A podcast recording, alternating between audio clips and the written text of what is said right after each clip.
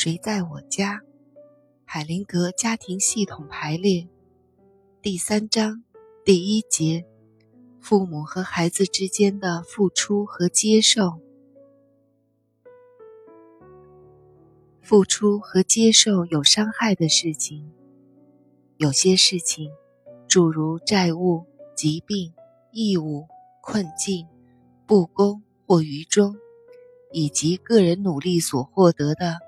任何形式的特权，都是父母亲通过个人的努力，或者是由于环境因素而得到或遭受的，并不是从上一代继承下来，不是可以传给下一代的遗产。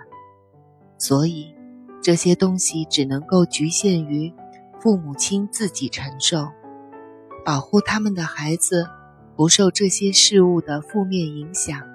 是父母的责任。不论自己的父母怎样面对命运的安排，不论父母选择什么方式，孩子们一定要相信他们。当父母给出有害的东西，或者当孩子接受这些的时候，爱就会受到伤害。如果一个年轻人觉得自己理应受到这些奖赏，不用费力就可以得到一个长者的特权，那就会产生一种负面的结果。案例：好律师，一个年轻的律师从父亲那里接管了一家很成功的律师事务所，因为经验不足，也可能是能力上比不上父亲，许多很重要的客户很快就流失了。他不认真面对这种收入的减少，也不因此而减少生活的支出。他就算费了九牛二虎之力，也赚不到钱，却仍然表现得像父亲那样成功。他开始干一些高回报但违法的事情，事情不久就曝光了，律师牌照也被吊销了好几年。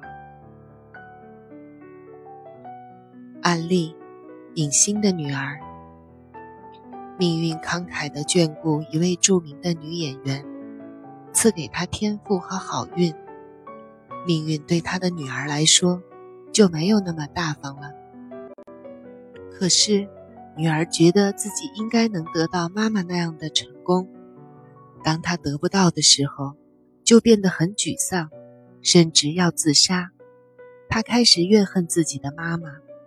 好像妈妈既然给了他生命，就应该给他天赋和好运一样。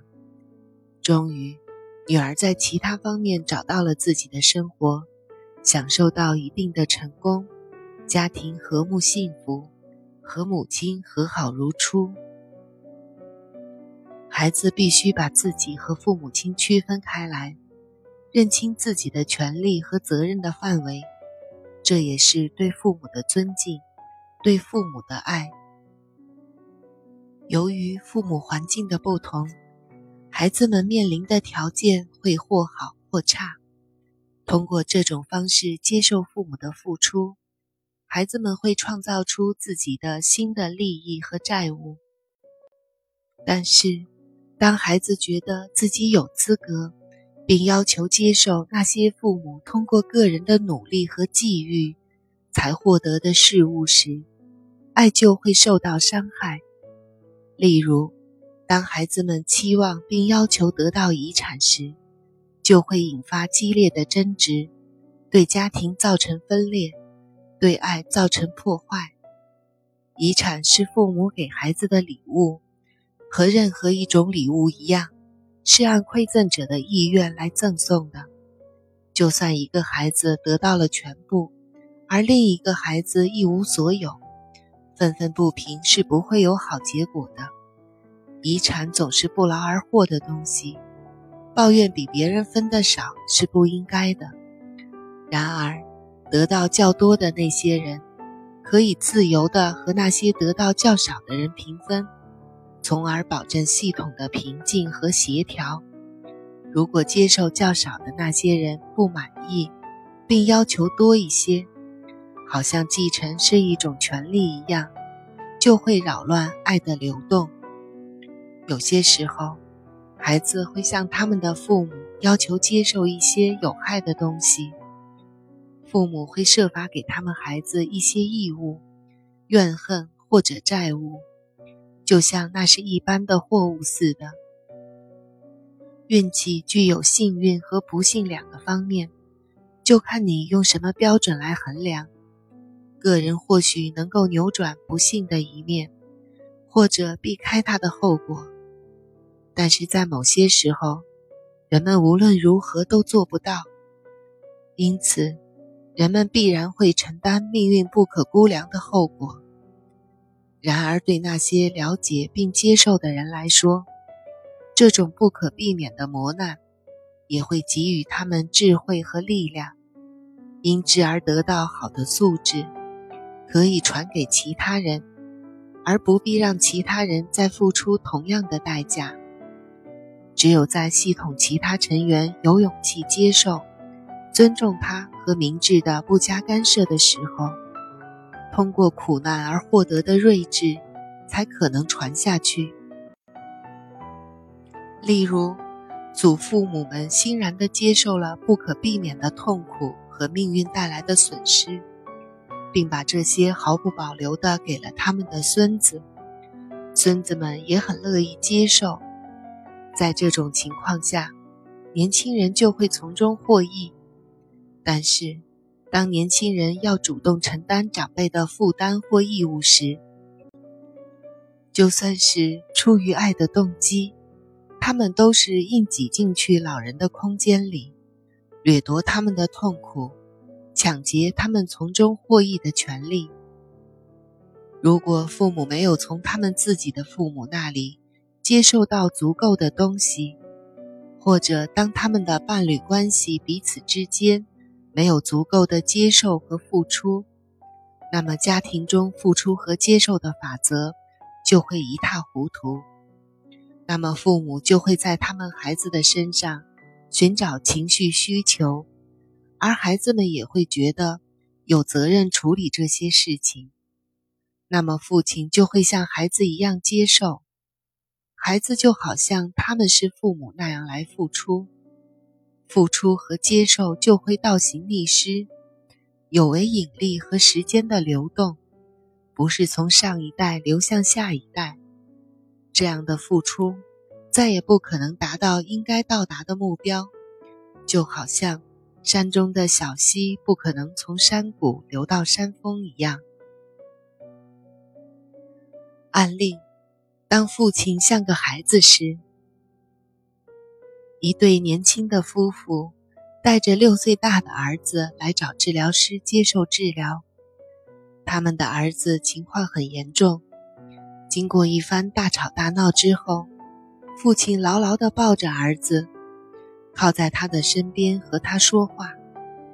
父亲说话的时候，自己也好像是一个小孩一样，谈论自己的需求和感觉，好像他的儿子应该像一个父亲那样理解他，而孩子也手足无措。治疗师坐在父亲的身后说：“想象我是你的父亲，靠着我，像一个父亲那样和你的儿子说话。”他这么做了，问题马上就自己解决了。最后，他和儿子一起坐着，握着手，妻子和他的两个女儿坐在对面，父亲和儿子一起处在平静的状态中，母亲和女儿也是如此。真是一幅美丽的画面。第二次会面的时候，男人躺在地板上和儿子玩耍。他们开心地扭打着。突然，男孩变得很生气，跑出了房间。治疗师无意中听到了他们的谈话，注意到，在父亲回复到像孩子那样说话的时候，孩子会变得很生气。法则又被干扰了。当伴侣的需求未被满足时，求助对方或求助自己的父母。才是最合适的。当他们求助于自己的孩子，以期得到安慰和安心时，家庭中的角色和功能就颠倒了。这就是父母认同。孩子假定自己是父母中的一方，孩子们没有保护自己的、抗拒这种过程的能力。孩子们觉得对自己的父母有责任，父母期望自己的孩子行为就像成人伴侣一样。当家庭陷入这种模式时，每一个人都将痛苦不堪。家庭中的孩子呈现出过分的、不适当的重要性时，是注定要失败的，因为没有一个孩子能够满足自己父母的情绪需求，填补他们的空隙。父母也很难避免对自己的孩子做一些违背孩子心愿的事情。道德上的争论和逻辑上的理由是毫无意义的，只有爱的实际经历才最有价值。爱的流动只能靠我们的感觉，不能想当然。只有孩子们自己才知道，是否对父母敞开了自己的心。